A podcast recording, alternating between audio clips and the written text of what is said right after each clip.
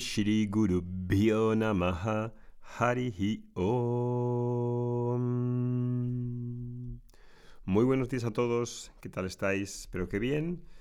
Continuamos por aquí. Hace poco, el, fin de semana pasado, hicimos el primer retiro post pandemia, que no habíamos estado haciendo retiros desde hace bastante tiempo, no solo por el retiro, sino también por la salud de mi hijo y eh, bueno, pues ahora sí que hemos eh, podido eh, retomar estos retiros y fue muy agradable, muy benéfico para nosotros y para los alumnos el poder reencontrarnos, vernos, establecer contacto, retomar las relaciones e iniciar con los alumnos que no conocíamos. Para mí ha sido muy bueno el poder reunirme con aquellos alumnos que están estudiando cada semana en directo o en diferido con nosotros y que algunos llevaban años y no nos habíamos todavía visto. El hecho de tener esta actividad híbrida, presencial y online es algo que mm, llena mucho, creo que a los alumnos también, y que em, hace que sea más completa porque se establece una conexión nueva, se establece un diálogo, se establece una relación en la que dos personas se conocen, ¿no? En este retiro también estuvo Ogeli, mi, mujer, que siempre está dando las clases de yoga y yengar en los retiros y en pranayama, meditación y otras cosas. Y también estuvo mi hijo Darío, que estuvo recitando la Odisea y tuvo mucho éxito en esa recitación. Entonces, a raíz de esto, también se nos ha ocurrido em, hacer dos tipos de actividades. Una es la de retomar estos retiros que vamos a ir haciendo en los próximos meses, tanto en España, si Dios lo quiere y Darío sigue bien, pues también en, América del Sur. Y eh, vamos a hacer algo eh, nuevo que ya tenía pensado hace tiempo, que se llama la caravana de Vedanta. La caravana Vedanta, para los que no lo habéis escuchado, es una actividad en la que vosotros nos proponéis que vayamos a vuestra ciudad donde residís y ahí podamos hacer un evento gratuito en el que haya una charla de interés general para que las personas que quieran conocer sobre el Vedanta puedan empezar a conocerlo y a través de esa charla gratuita, abierta a todos, se pueda mm, dar a conocer estas enseñanzas. Em, esa actividad hemos creado un formulario para aquellas personas que quieran coordinar y organizar, ellas solas o con otras personas, depende del tamaño de vuestra ciudad. Si es una ciudad grande como Barcelona como Ciudad de México, pues habrá diferentes personas que puedan ayudar en esa coordinación para tener una sala, hacer la promoción, em, coordinar los diferentes elementos que haya que coordinar, ¿no? Entonces, abajo os dejamos el enlace para que podáis rellenarlo, nos digáis quiénes sois, a qué os dedicáis, si tenéis a lo mejor un centro de yoga, en ese mismo centro de yoga se podría organizar ese evento. si va más gente, pues a lo mejor hace falta coger un sitio más grande y em, creo que sería pues muy, muy rico para todos, ¿no? A nosotros nos hace mucha ilusión viajar en un principio vamos a empezar en España, en las ciudades españolas, a partir de septiembre. Y eh, en cuanto tengamos ese calendario, a través de ese formulario, os ruego que lo rellenéis los que estéis interesados en conocernos, en que vuestros alumnos también nos conozcan, si tenéis, como digo, un centro de yoga, si tenéis un centro de meditación, una asociación cultural o simplemente se os da bien coordinar eventos y queréis Em, ayudarnos. Em, ¿Qué más? Eh, también nos apetece conocer a los coordinadores con los que nos quedaremos un poco más de tiempo. Y si tenéis una casa un poco más grande y caben ahí, que podemos caber nosotros tres, pues también nos, nos dejamos que nos invitéis. Nos gusta mucho estar en las familias con vosotros, conociéndoos un poco mejor, más que ir a un hotel, que siempre es más... Em, más, eh, no así como más frío, ¿no? Y no te da posibilidad ni de conocer la ciudad ni de conocer a las personas. Así que ahí lo dejo, el enlace abajo, ahí en ese enlace un vídeo donde explico todo esto y lo podéis ver.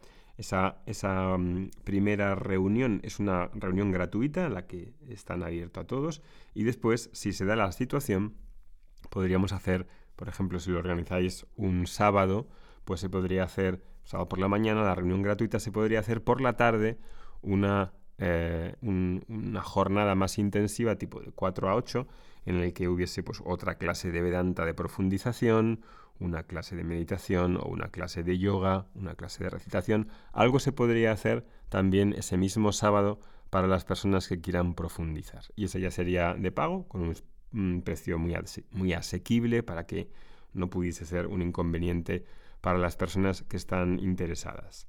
Esa es la idea, espero que os guste, a nosotros nos entusiasma mucho esta caravana de Vedanta en la que podamos viajar por las ciudades en un principio de España y luego, si Dios quiere y Darío está bien, podamos saltar a hacerlo en Argentina, Chile, México y Colombia. Bueno, pues eso era el aviso que quería daros antes de comenzar este podcast de hoy, ¿no? Bueno, antes de, empezar, o ya comenzando, em, hace unas semanas em, empezamos eh, la clase inaugural de Vedanta 1, ¿no? En esa clase em, vinieron un grupo de personas que estaba decidiendo, como muchos de vosotros, que nos lleváis siguiendo, pues algunos de vosotros muchos años, ¿no? En, el retiro pasado eh, hubo personas que eran alumnos, la mayoría eran alumnos, y había uno o dos que creo que no eran alumnos, no estaba seguro, creo que habían tomado un curso gratuito, pero nos decían igual que nos llevaban siguiendo durante tantos años y nos querían conocer, y ahí nos conocimos, ¿no? Pues eh, muchas de las personas que vinieron a esa clase de, inaugural estaban decidiendo si entrar en la membresía de Vedanta 1, donde cada semana, como sabéis, nos reunimos en directo y tomamos los temas que corresponden a la obra que estamos estudiando. La mayoría de esas personas, eh, algunas de ellas deciden estudiar, ¿no? porque han visto, han visto generalmente cuando se comprende qué es Vedanta, se entiende que no es parte de esta idea de estar haciendo cambios toda tu vida y transformaciones constantes. ¿no? Vedanta no va de transformaciones. Probablemente la mayoría de personas que están ahí a punto de decidirse si entrar en Vedanta o no, se dan cuenta que hay algo común con la autoayuda, en el desarrollo personal y gran parte de los grupos espirituales. Y eso que es, que es común es que en el comienzo, durante X años, hay una especie de, em, de eh, armonización, de cambios positivos, en querer ser mejor persona, hay una serie de prácticas, eh, de valores, de estilo de vida, incluso ser parte de un grupo eh, también implica pues dar un sentido de pertenencia, de sentido, etc. Pero si me quedo en esta búsqueda de cambios, transformaciones constantes, mm, realmente no, no termino ese camino de desarrollo, de espiritualidad. De hecho, a veces no puede ni siquiera ni empezar. Ni, empezar. No, no empezar, porque empezar todo lo anterior que hay, eso ya es un comienzo por el que la mayoría de nosotros entramos. Pero llega un momento, quizá con la edad o con la experiencia, que una vida de transformaciones tiene que desembocar en un río más ancho. Me gusta mucho esta expresión de un río más ancho, porque es así en la cultura védica. ¿no? Ese río más ancho es el autoconocimiento. Este autoconocimiento, con una palabra que se describe en sánscrito muy clara, que es Brahmavidya o Atmavidya, o Upanishads o Vedanta, es donde desemboca toda la cultura védica. La cultura védica tiene un montón de disciplinas, de estilo de vida, de valores, de toda esa parte que llamamos yoga en general y que prepara, ayuda a la persona a prepararse y a crecer. Ese río, esa preparación desemboca en el autoconocimiento, que no tiene que ver, como digo, con un cambio, una transformación, ni con las metas que consigue el yo superficial. Tiene que ver el dar ese paso con la ignorancia de uno mismo, con el desconocimiento del yo profundo, que no es la identidad normal a la que estamos acostumbrados, la identidad psicofísica que todos construimos a base de construir la personalidad con los años. ¿no?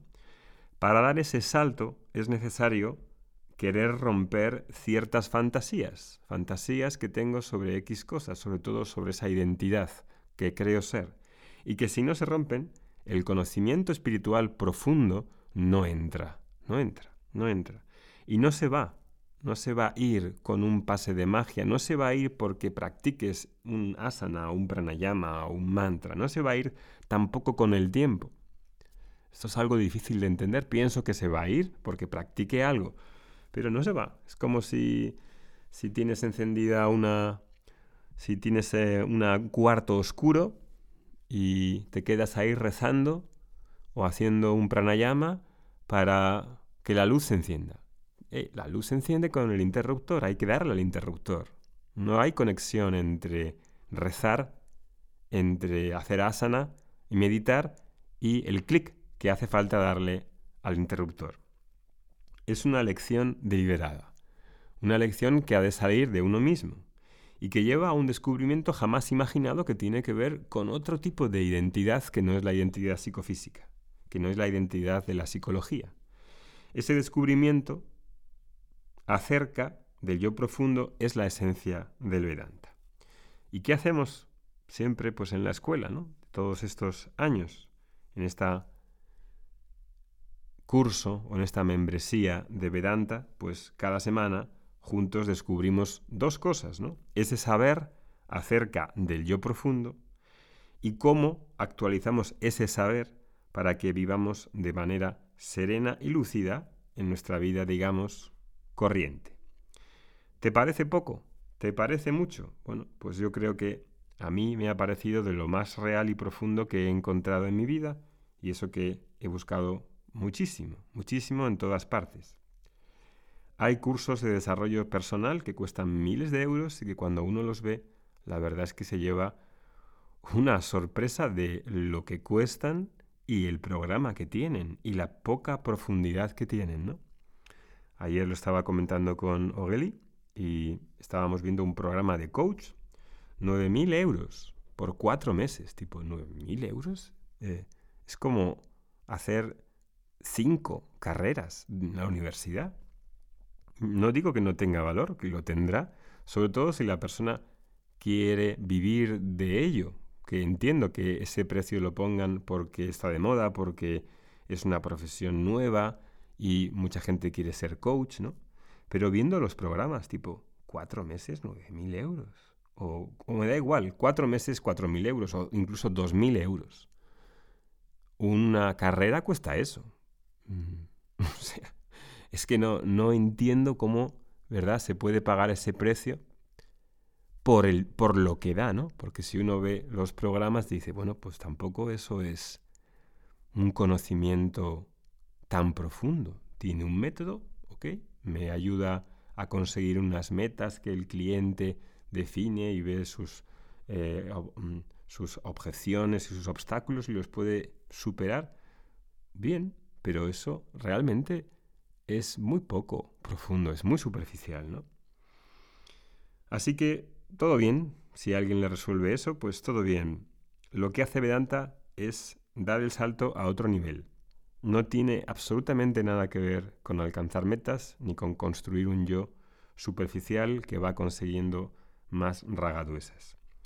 Todos los miércoles a las 2 de la tarde en directo nos reunimos, las clases quedan grabadas. Acabamos de empezar la primera obra, hace llevamos ya dos clases y se llama Tattva el conocimiento de la verdad, el conocimiento de la realidad. ¿Qué realidad?